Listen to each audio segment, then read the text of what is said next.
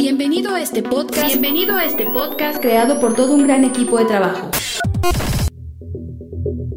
Permíteme presentarnos. Esfuerzo y Valor es una congregación que profesa la sana doctrina. La iglesia es liderada por el pastor y apologista Víctor Manuel Banda, quien con más de 32 años en el campo ministerial ha logrado mediante la gracia de Dios y un esfuerzo constante llevar a casi todo el mundo el Evangelio de Cristo. Nuestro objetivo como equipo es que cada oyente en este podcast sea beneficiado, llevar hasta sus vidas el alimento espiritual, pero sobre todo que conozcan más profundo a Dios y crezcan de manera constante en su caminar cristiano.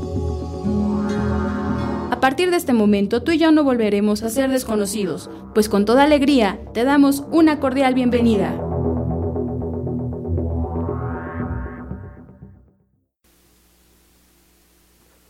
Primera de Samuel 22, del 6 al 8, adelante.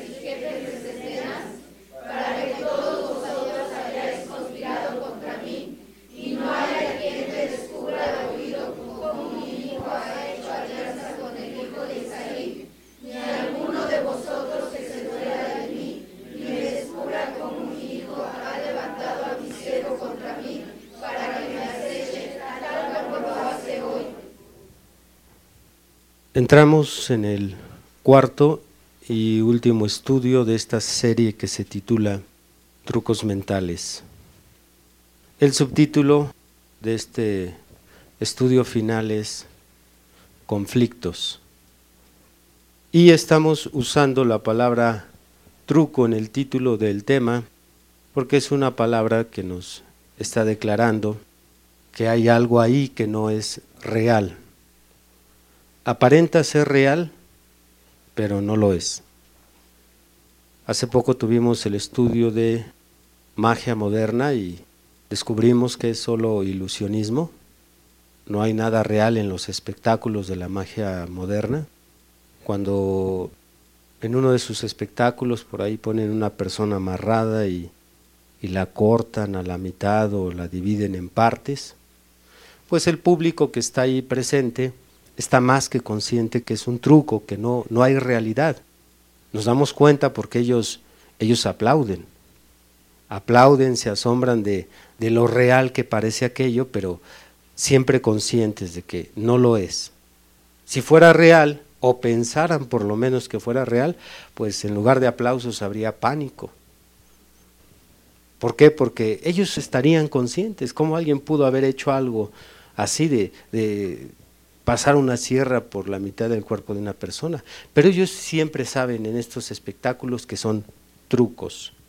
Es por eso que escogí esta palabra para la serie de nuestro estudio, porque cuando hablamos de trucos mentales, es que aquí en la mente existen muchas cosas que no son reales.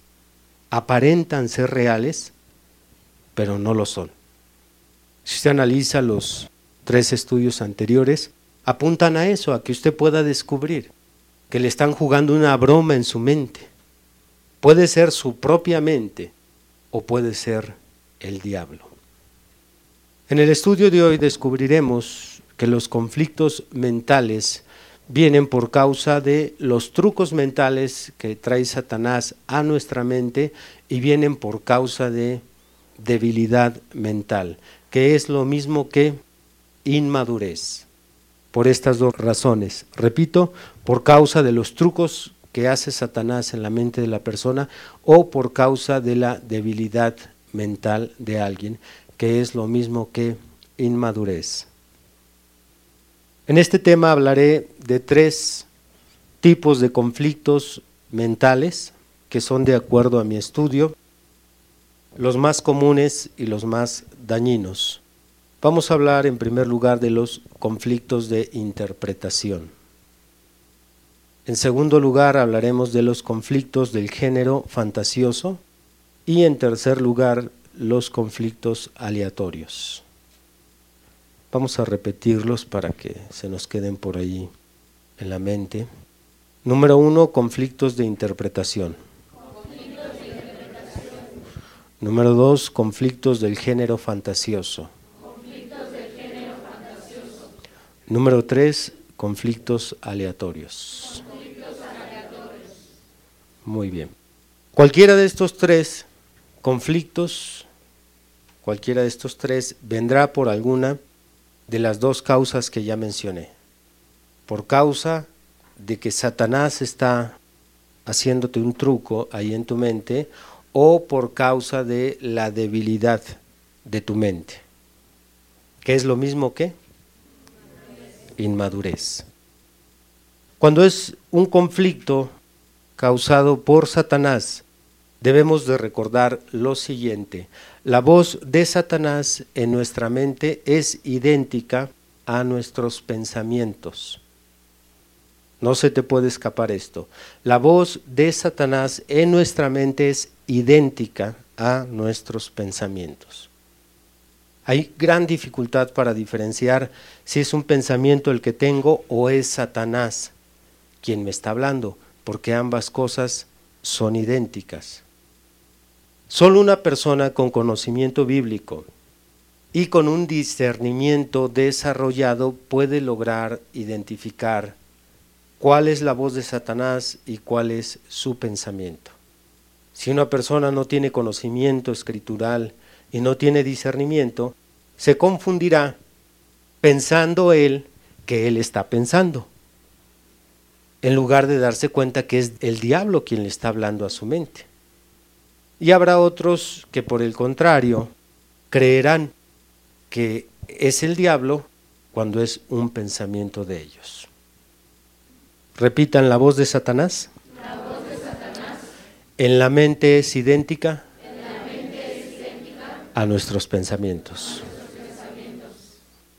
Como pastor me visitan algunos hermanos un poquito turbados, inquietos, porque ellos se sienten mal ya que han estado pensando cosas negativas en contra del Señor. Algunos tal vez hasta maldiciones contra el Señor.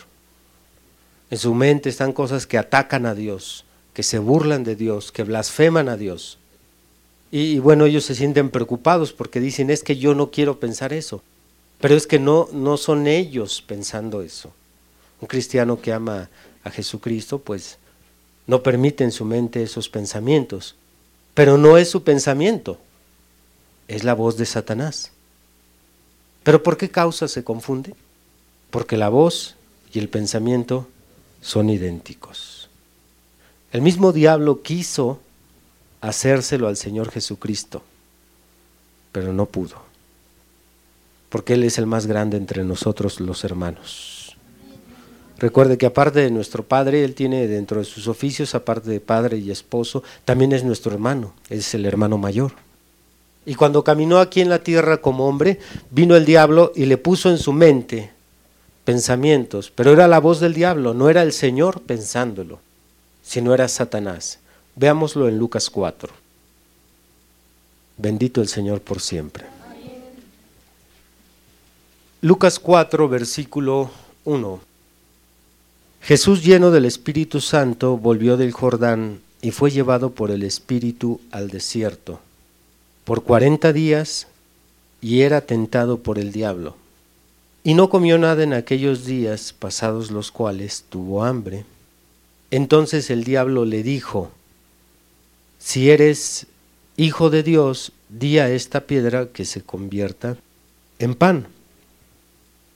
Hay algunas películas donde se ha filmado esta escena y ponen por ahí una serpiente cerca del Señor Jesús, hablándole al Señor Jesús estas palabras no existe tal cosa, no hay escritura para respaldar que el diablo siga moviéndose a través de la serpiente. Se movió en el Génesis, pero ahora nos habla a los cristianos como le habló en sus días al Señor en su mente. Cuando dice este versículo, y Satanás o el diablo le dijo, le dijo, pero en su mente, para que no vaya a pensar usted que ahí se apareció físicamente el diablo o que tomó un animal o tomó por ahí un demonio, no, le habló en su mente. Verso 3. Entonces el diablo le dijo, si eres hijo de Dios, di a esta piedra que se convierta en pan. Jesús respondiéndole, dijo, escrito está, no solo de pan vivirá el hombre, sino de toda palabra de Dios. ¿Por qué respondió el Señor esto? Porque pudo identificar que no era un pensamiento de él, a pesar de que dice que tuvo hambre, por obvias razones, 40 días sin comer y sin beber, pero él pudo identificar que una cosa era lo que él pensaba y otra cosa es lo que el diablo le decía. Y usted, si un día quiere lograr diferenciar una cosa de la otra, tiene que adquirir conocimiento, conocimiento bíblico, no el conocimiento de la ciencia, ¿no? Porque ese conocimiento nos lleva a la necedad. Dice Pablo en Romanos 1, la, la generación de este tiempo, profesando ser sabios, se hicieron necios. No hablamos del conocimiento del mundo que es necedad para con Dios, hablamos del conocimiento bíblico este conocimiento más el discernimiento, ambas cosas te permitirán diferenciar la voz del diablo de tus pensamientos. Pero aún así el diablo después de este ataque, donde no pudo hacer caer al Señor, viene con un segundo ataque. Verso 5. Y le llevó el diablo a un alto monte y le mostró en un momento todos los reinos de la tierra. Y le dijo el diablo, a ti te daré toda esta potestad y la gloria de ellos, porque a mí me ha sido entregada, y a quien quiero la doy. Si tú postrado me adorares, todos serán tuyos. Respondiendo Jesús le dijo, Vete de mí, Satanás, porque escrito está, Al Señor tu Dios adorarás y a Él solo servirás. Si hubiéramos estado en esta posición, y nos hubiera venido este ataque, ahí estaríamos de chillones. Ay Señor, yo no quiero pensar en todo esto, ¿por qué, ¿Por qué me vienen estos pensamientos? Él sabía que él no estaba pensando esto. Por eso dijo, vete Satanás. A veces le dices tú a, a tu pensamiento, vete Satanás, y es tu pensamiento. ¿Cómo se va a ir tu pensamiento? Tenemos que aprender a diferenciar. ¿Avanzamos? Verso 9. Y le llevó a Jerusalén y le puso sobre el pináculo del templo y le dijo, si eres hijo de Dios, échate de aquí abajo, porque escrito está, a sus ángeles mandará cerca de ti, que te guarden y en las manos te sostendrán para que no tropieces con tu pie en piedra. Respondiendo Jesús le dijo, dicho está, no tentarás al Señor tu Dios. Y cuando el diablo hubo acabado toda tentación, se apartó de él por un tiempo. ¿Cómo? Cuando uno tiene el discernimiento bien ejercitado, ni siquiera con la escritura nos confunde el diablo. Porque lo que le citó aquí el diablo fue el Salmo 91, donde está escrito, como aquí le dijo el diablo, a sus ángeles mandará cerca de ti para que tu pie no tropiece en piedra. E, es la escritura, pero el Señor pudo diferenciar quién se le estaba citando. Qué grande es Jesucristo. Lo admiramos no solo por su obra, sino como un gran guerrero, un gran capitán de este ejército. Nos enseñó, dejó este registro para enseñarnos que los cristianos debemos de aprender a discernir cuando es Satanás y cuando es un pensamiento nuestro.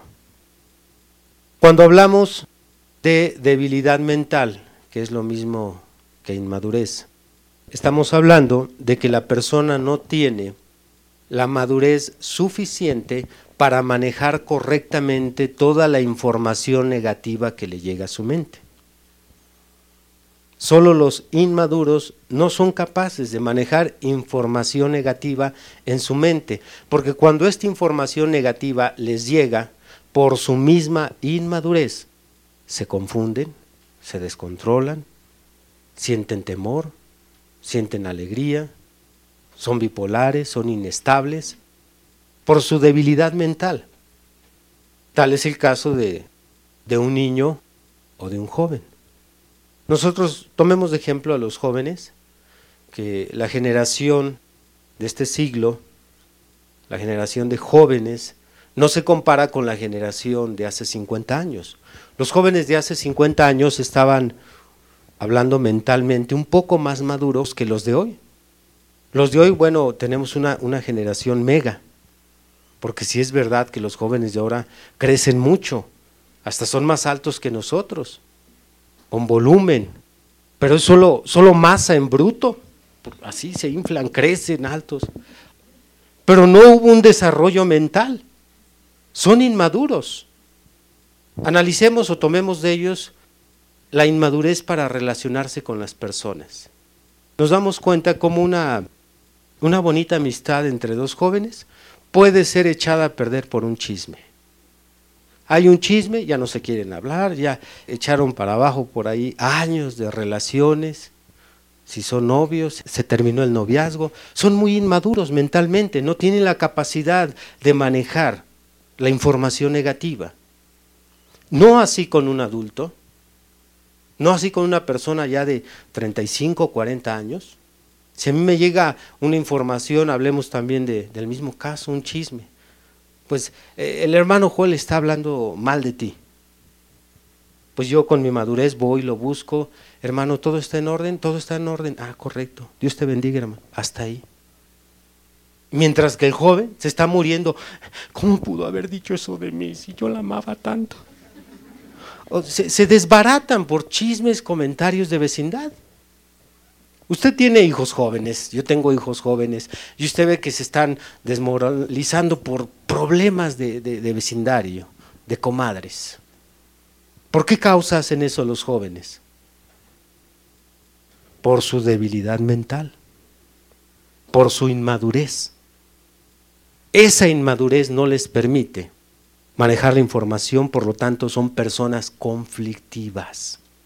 Veamos esto en 1 Corintios 8. La iglesia le da la gloria a Cristo.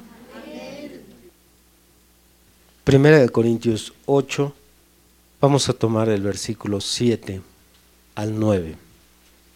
Dice Pablo, pero no en todos hay este conocimiento, porque algunos, habituados hasta aquí a los ídolos, comen como sacrificado a ídolos y su conciencia, siendo débil, se contamina.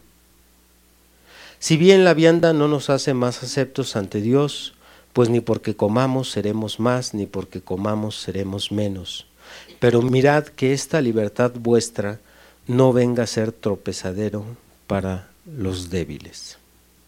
El contexto general de este capítulo Pablo está enseñando a una iglesia que por muchos años se le prohibió comer cierto tipo de carne. Eh, lo tenemos por ahí en un estudio que se titula No comerás. Se les dio una lista enorme de, animales que no deberían de probar.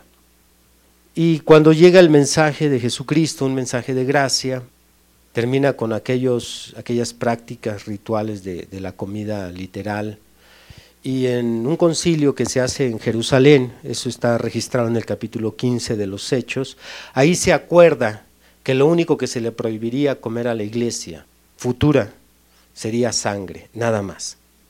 Sangre y lo ahogado a los ídolos, que es carne con sangre. Fuera de eso ya podían comer todo. Algunos, usando de esta libertad, pues empezaron a, a desquitarse ya ves que cuando dejas de comer tanto tiempo carne, cuando el esposo te mantiene con puro huevito y huevito y huevito, o sea, el día que llega la barbacoa te destrampas, hasta se te olvida para qué es la cuchara. Bueno, así les pasó a estos hermanos, sucede que ellos tenían siglos que no probaban la carne y entonces empiezan a comer la carne, pero había algunos que todavía no tenían el conocimiento. Y entonces eran débiles y empiezan a batallar. Pero ¿cómo están comiendo carne? Si Moisés dijo, si la ley dice, se nos dijo en la sinagoga, y empezaron los débiles a tener conflictos. ¿Por qué eran débiles? Aquí ya no metemos al diablo. Es porque su mente era débil, era gente inmadura. Siempre los vamos a tener a los inmaduros. Acuérdate, no te dejes engañar por la finta de algunos que tienen cara de Einstein, pero nada más es la cara. Quítale los lentes y vas a descubrir quién es ese amigo. Más conflictivo a veces que hasta el mismo diablo. Bueno, aquí tenemos estos dos casos, deben de recordarlo. Los conflictos, cualquiera de los tres que mencioné, conflictos de interpretación, conflictos del género fantasioso o conflictos aleatorios, vendrán por causa de estas dos razones. Un truco mental del diablo o debilidad mental. Bendito el Señor por siempre. Comencemos con el primero, los conflictos de interpretación. Los conflictos de interpretación tienen su origen en hechos reales. Repitan, los conflictos de interpretación, tienen su origen, en, hechos reales. en hechos reales. Lo que hace Satanás es tomar un hecho real e interpretárselo a la persona en la mente. No estamos hablando de que el diablo se inventa algo o te fabrica algo, te improvisa algo en tu mente, no. Toma un hecho real y luego llega él y te lo explica a su manera en su mente. Y los conflictivos, los que tienen este problema de conflictos de interpretación, empiezan a batallar. ¿Cómo trabaja esto? Tomemos de ejemplo las expresiones gestuales. Hay ocasiones que estamos platicando con una persona y en la plática de repente la persona hace un gesto. Voy a hacer un gesto con mi rostro para los que solo escuchen el audio. Estamos hablando y de repente la persona hace esto. Entonces, ya tenemos un hecho real. Ahí la persona hace un gesto. Entonces aparece el diablo y le dice, se enojó por lo que dijiste. O dice, sabes que no está de acuerdo contigo. O no le parece nada de lo que estuvieron hablando. O le caes mal. O infinidad de cosas puede interpretar de ese gesto. Y el otro que es conflictivo, a quien el diablo le está jugando un truco, no, no está cierto, él solamente tiene lo que le dijeron. No, pues ya mejor ni le digo nada. Y empieza a batallar. Y empieza con su conflicto en la mente. Ya ves, no te quiere. ¿Te acuerdas la otra vez que pasó esto? Y recuerdas que también esto y esto. Y, ahí anda el pobre individuo volviéndose loco, que, ay, ¿por qué es así el hermano? No debería de, yo le estaba hablando bien y puros conflictos. Porque hubo alguien que se lo interpretó en su mente. Alguien le explicó, le dio una explicación. Pero si él fuera con el hermano, si él fuera maduro, claro. Hermano, el gesto que hiciste, ¿es porque estás en desacuerdo conmigo? No, hermano, es que me duele la muela. ¿No le ha pasado? Está usted platicando con una persona y usted tiene un dolor. ¿Y qué sucede? Pues los dolores normalmente los exteriorizamos o las molestias con un gesto. Pero ya vino el diablo y nos puso ahí todo un drama. Y por absurdo que se oiga, hay relaciones que se echan a perder por estas cosas. Porque no tenemos la madurez de hablar de frente, de decir, hermano, ¿esto está en desacuerdo? Lo que le acabo de comentar, ¿no le parece?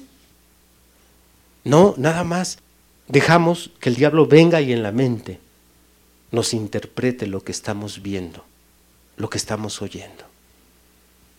Otro ejemplo, Tal vez por ahí caminando en la calle pasa un hermano y, lleva por ahí algunas latas de cerveza. Usted lo vio.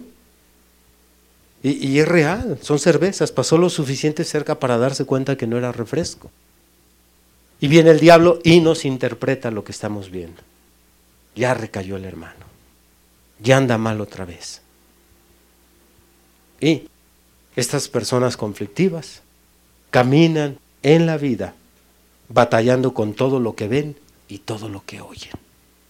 Son personas que se envenenan su corazón por sus conflictos y envenenan a otros por sus conflictos. ¿Ya te fijaste? ¿Te diste cuenta quién y quién se subió al carro? ¿Te diste cuenta quién salió de la casa? Y, son tantas las cosas que hay donde el diablo puede venir e interpretarnos. Así es el diablo, viene y nos interpreta lo que vemos, lo que oímos, de lo que nos enteramos. Esos son conflictos de interpretación. Deben de madurar, cristianos. No me importa la edad que ustedes tengan, si tienen un encuentro personal con Cristo, deben de madurar y déjense de esas tonterías de, eh, es que se le ve luego en el rostro que no le caigo bien. Por favor, ¿cómo andan con esas niñerías entre ustedes? No, es que yo oí cuando dijo, no, vaya y pregúntele de frente, hable con él cara a cara. Si es cristiano, dígale, hermano, ¿hay algo entre tú y yo? ¿Hay algo que te haga batallar? ¿Necesitamos tú y yo poner algo en orden? No, hermano. Ok, entonces déjate de tonterías y de chismes, por favor. Si hay algo que no te parece, búscame y lo platicamos. Más ustedes si son hombrecitos. Si son hombres, si no tienen cinturón, cómprense uno. Y si no aprieta bien, háganle un agujero al cinturón. Y vayan de frente, hermano, este, traigo por ahí una chismosa diciendo esto y esto. No más quiero aclarar si todo está bien entre tú y yo. No, pues que sí, correcto. Dios te bendiga, hermano. Y dejémonos de esas cositas. Porque ahí están orando y luego todavía, y todavía meten al Señor en sus conflictos, ahí van al altar a orar. Señor, ¿qué está pasando entre la hermana y yo? Me, me ve cada vez más feo. Dile al de al lado, déjate de tonterías. Es que a nosotros como cristianos no se ve bien estas actitudes. El Señor nos dijo que vuestro sí sea sí, vuestro no sea no. ¿Cómo interpretamos estas palabras? Hablemos con claridad. Hablemos con claridad. Bien, pasamos al segundo. Conflictos del género fantasioso. Según el diccionario, fantasear es facultad humana que permite reproducir por medio de imágenes mentales cosas pasadas o representar sucesos que no pertenecen al ámbito de la realidad.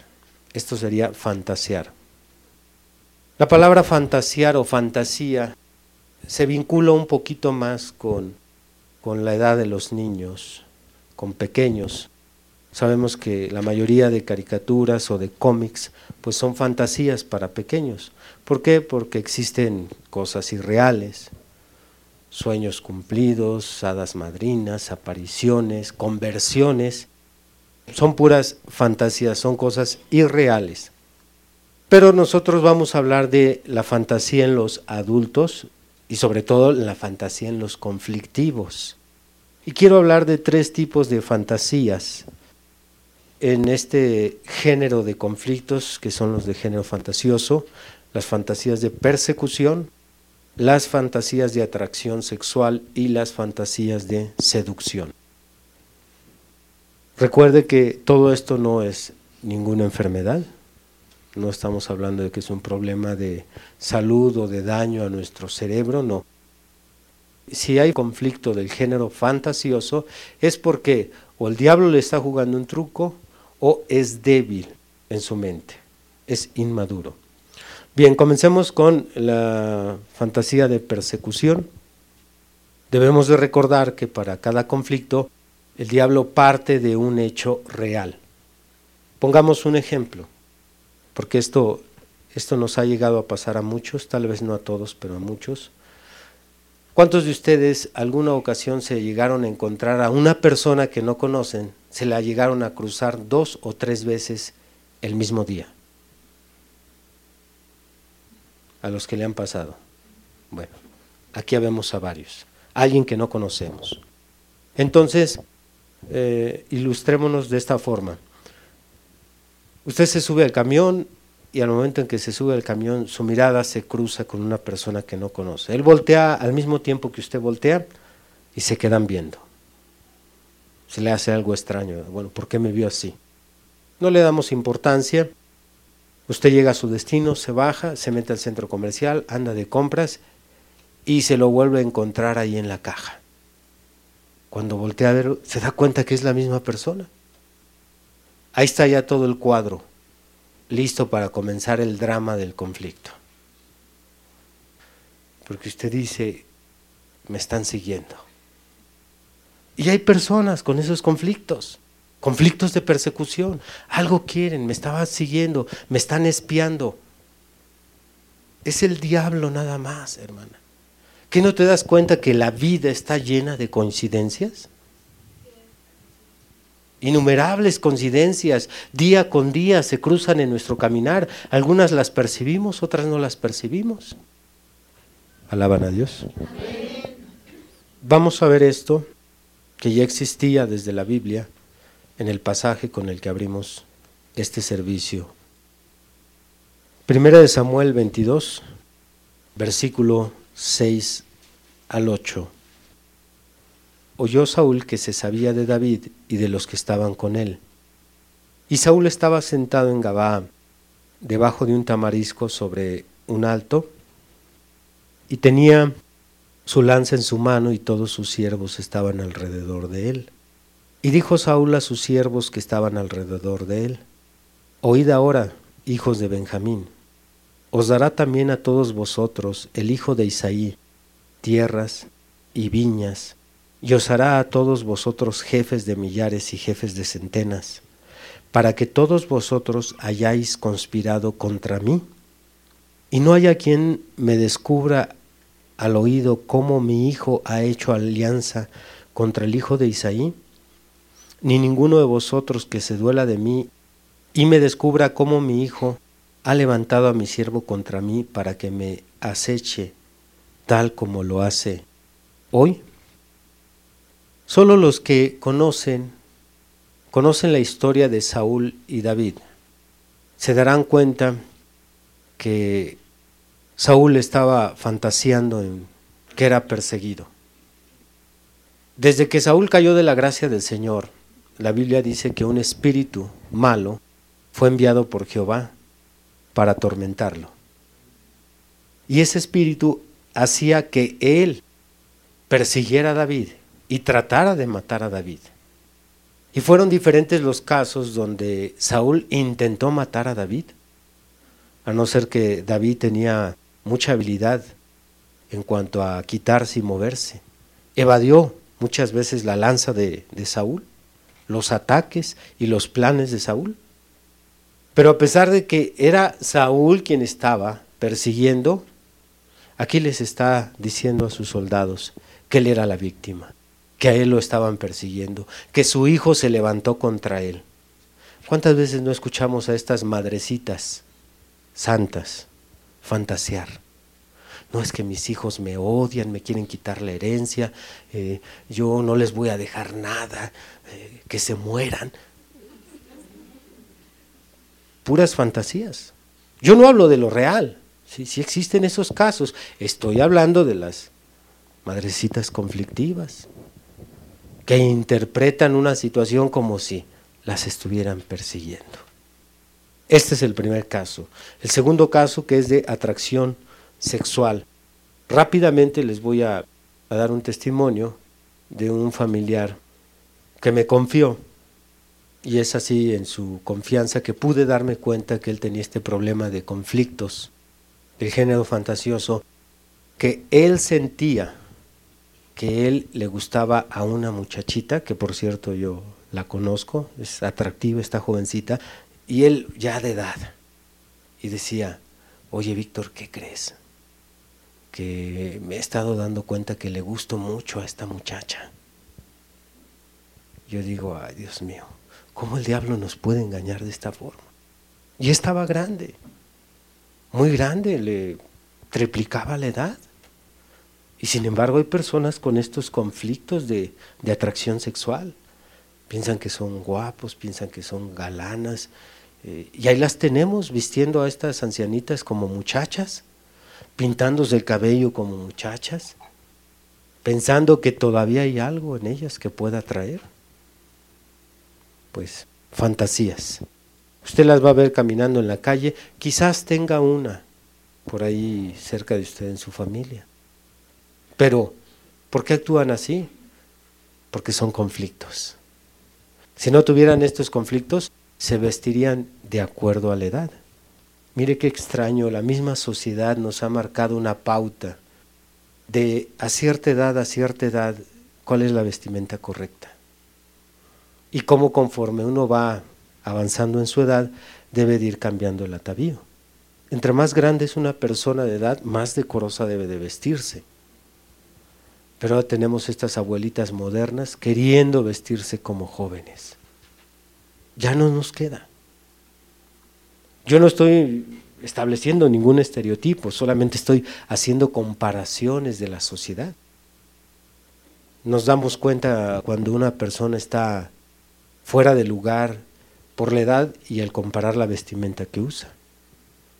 No se nos hace, extraño ver a una muchachita de los 18 años enseñando su cuerpo. Pero ya cuando alguien está grande y todavía con estas vergüenzas, algo, algo está fuera de lugar. Alaban a Dios.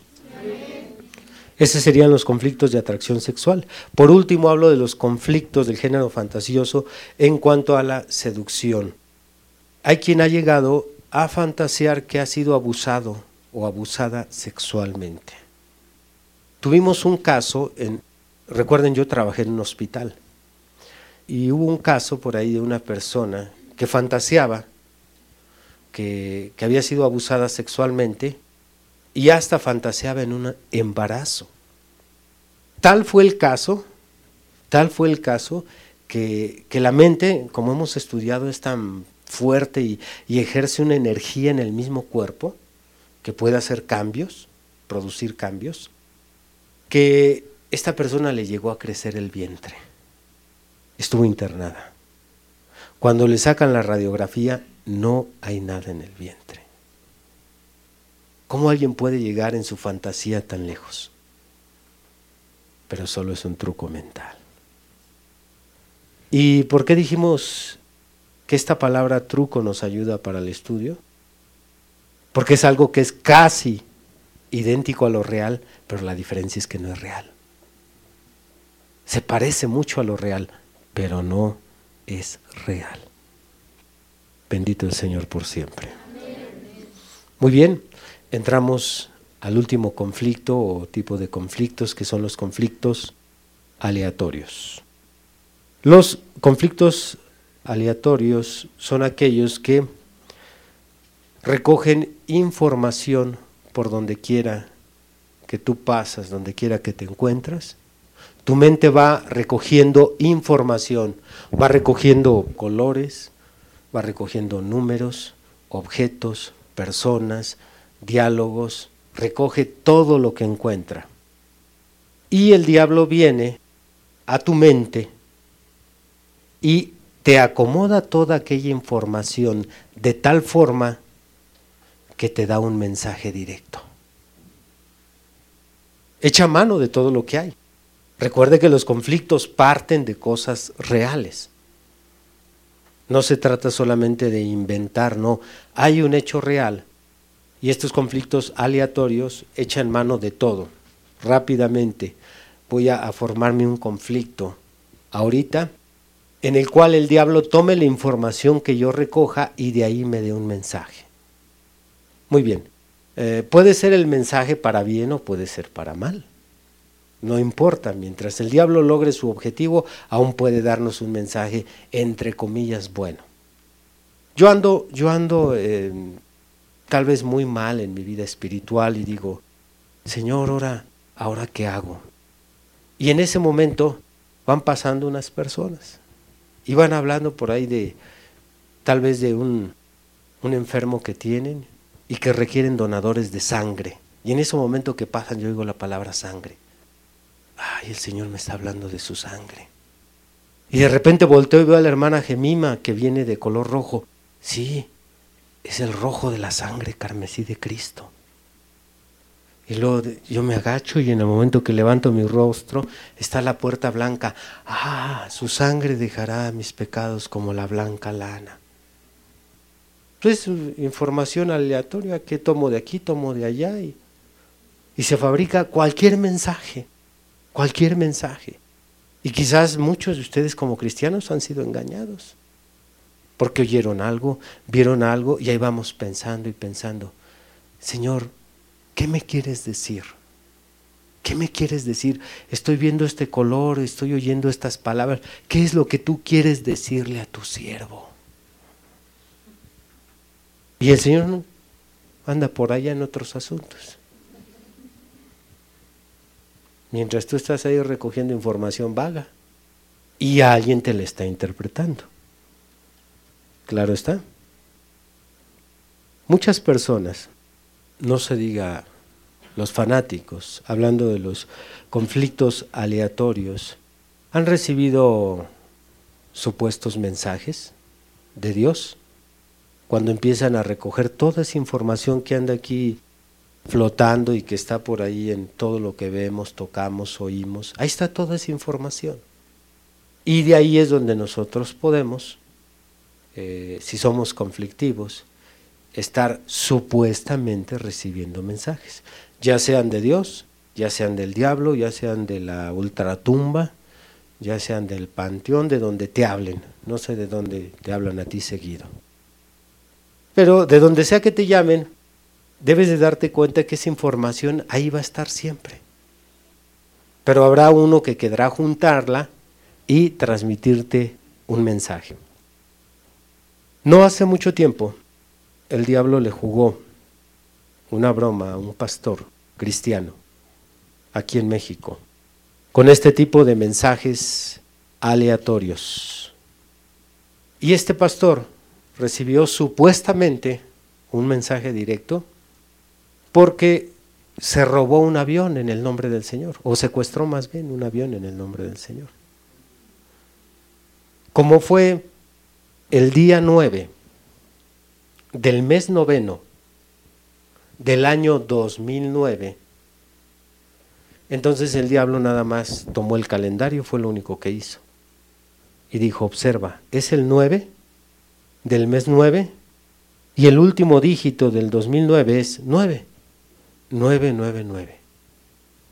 Voltealo, ese 999 y tienes el 666, el número de la bestia. Y eso estuvo ahí dándole vueltas en su cabeza. Y en pleno vuelo toma el control del avión amenazando que tenía una bomba y que necesitaba que el avión lo llevaran allá a la Ciudad de México y que diera siete vueltas a la Ciudad de México. Porque usted sabe muy bien que, pues para que cayera esta ciudad maldita de Jericó, pues el Señor le dijo a Josué que dieran siete vueltas a la ciudad. Entonces es muy probable que el diablo tomó ahí la escritura y le dijo que den siete vueltas a la ciudad. Pero por ahí la persona que sirvió de mediador le dijo, es que no podemos hacer eso porque no hay el combustible suficiente. Este avión iba, no recuerdo si iba a Cancún o venía de Cancún. Entonces dijo, no podemos dar siete vueltas. Dijo, ok, no hay problema. Quiero que a la hora que el avión se estacione, que esté el presidente de la República ahí. Porque él tenía un mensaje de parte de Dios. Vea hasta dónde pueden llegar los conflictos aleatorios. Y el diablo me la ha querido hacer a mí, hermano. Me la ha querido hacer. No tiene mucho tiempo que abrí la escritura y me topé como tres veces en la misma escritura. Abrí el mensaje y volví a dar con la misma porción y me decía, lo que pasa es que Dios quiere esto. Pero solo las personas sin conocimiento bíblico y faltos de madurez mental pueden ser manipulados por estos conflictos aleatorios. Y me quedé quieto porque sí me movió el tapete, porque eran puntos importantes. Entonces me puse a orar, Señor, ¿qué es esto? Y dije, mejor me quedo quieto, Señor. Si quieres que haga algo, tú dímelo de otra forma. Y no me moví. Sin embargo, el diablo mueve miles de cristianos porque se abrió ahí, se abrió ahí. Por lo tanto, tenemos que conducirnos con cautela. Por lo tanto, tenemos que conducirnos con cautela ante este tipo de información que llega de aquí, llega de acá. Hay que, caminar con mucho cuidado. Porque el diablo también les ha dicho a otros, mátate. Este es un mensaje divino. Mátate. O eh, levántate, tú eres el pastor. Y se levantan pastores que, que su mensaje fue un conflicto aleatorio. Ese fue su mensaje de Dios. Y este hermano es un hermano que pudiéramos decir, ¿cómo pudo haber hecho esto con una experiencia tan tremenda? Es un hermano que fue ex drogadicto. Es un hermano que después de que Dios lo sacó de la droga, lo llevó por diferentes partes del mundo, cantando alabanzas, componiendo alabanzas, y muchos de nosotros hemos oído sus, sus alabanzas. Pues aquí no importa si eres pastor, si eres cantante, si llevas 10 años de cristiano, si Dios te rescató de acá. Aquí no importa. Aquí el que se descuida, se lo tragan. Porque el diablo anda como león rugiente buscando a quien devorar. Y el que se descuida, se lo tragan. Sí, aquí no cuenta la antigüedad. Te puede ayudar si la aprovechas bien. Si la aprovechas desarrollando tu discernimiento y adquiriendo conocimiento, sí te puede ayudar. Pero puede ser que seas el más antiguo del cristianismo. Pero si eres un ignorante de las escrituras y si no desarrollas tu discernimiento, pues tendrás 50 años en el Evangelio, te van a hacer creer puras tonterías. Sí, te van a hacer creer que eres pastor cuando no lo eres. O que eres evangelista cuando no lo eres que fuiste llamado al coro cuando no tienes nada que ver aquí, te pueden hacer creer que eres muy espiritual. ¿A cuántas muchachitas no les ha dicho el diablo que son bellas cuando no lo son? ¿O que son feas cuando no lo son? Te pueden hacer creer tantas cosas, pero recuerda, solo es un truco mental. Te están engañando. Muy bien, pues nos damos cuenta hasta dónde puede llevar el diablo a una persona con este tipo de información que le trae. Repito, es información que usted encuentra en todas partes y que el diablo tiene mucho de dónde echar mano. Todo esto pues es un gol contra el cristianismo, porque lamentablemente, como eso se difundió por todo el mundo, los medios de comunicación, entonces viene el clásico ataque sobre el cristianismo. Mira con lo que salen los hermanos. Nosotros hemos hablado infinidad de veces sobre lo importante que es encontrar un equilibrio, encontrar un centro en las cosas. Los extremos son malos, aunque sean dentro del cristianismo, lo que nos lleva a un extremo se convierte en un fanatismo. Y estos conflictos aleatorios es lo que han extraviado a muchas personas, en lo individual y a nivel iglesia. Yo no sé, no investigué más que fue de este hermano. No hablamos en contra de él. Yo entiendo que es un soldado que pues fue envuelto. Si hubiera tenido un buen pastor, bueno, él se autodenomina pastor, no creo que lo sea, pero si él hubiera tenido un buen pastor, a quién recurrir, que le ayudara, que lo asesorara, porque en, casos como estos sí oramos para que Dios nos ayude a entender o a manejar X situación, mas no oramos para que Él quite el conflicto. El conflicto va a desaparecer en la medida que estudiemos las escrituras y en la medida que ejerzamos discernimiento. Si alguno de ustedes está atrapado en cualquiera de estos tres conflictos, ¿Cuál es el primero? Segundo. Tercero. Muy bien.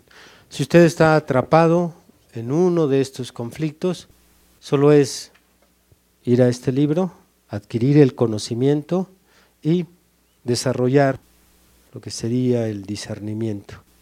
Pero si usted todavía está muy tiernito y le falta, entonces apóyese en su pastor. Hermano, ¿qué cree que? Pues me han estado llegando unos mensajes, revelaciones divinas. Bueno, vamos a ver si son revelaciones divinas o si son revelaciones de, del color de la camisa de alguien, ¿verdad? O de un número con el que te topaste, o de una persona, o de una plática, o en fin, por ahí el Señor nos, nos dará luz. Pónganse de pie, hermanos. Con este tema estamos cerrando esta serie. Ahora espero que no quede solamente como una enseñanza, sino que aparte de que le debe de ayudar a usted para llevar una vida más equilibrada, más madura, hablando en su vida natural, no solo, no solo el, el, Evangelio nos ayuda en lo espiritual, también nos ayuda a ser personas cuerdas en, en nuestro caminar aquí en la tierra. Bueno, aparte de que le debe de ayudar, debe de ayudarle para ayudar a otros a que pongan los pies sobre la tierra, a que salgan de todos estos enredos, a que superen la condición en la que el diablo les tiene atrapados. Incline su rostro y dele gracias a Dios por la porción que usted recibió. Has escuchado el día de hoy una predicación del ministro Víctor Manuel Banda. Vaya mensaje, ¿verdad? Agradecemos tu compañía en este episodio. No olvides compartir con tus amigos esta bendición. Además podrás escuchar predicaciones exclusivas en nuestra cuenta de Patreon, donde nos encuentras como Esfuerzo y Valor. También podrás revisar mucho de nuestro material en las redes sociales, donde nos encontramos como Esfuerzo y Valor. Por supuesto, síguenos en esta plataforma y no te pierdas de más contenido. Nos volvemos a escuchar pronto. Hasta luego.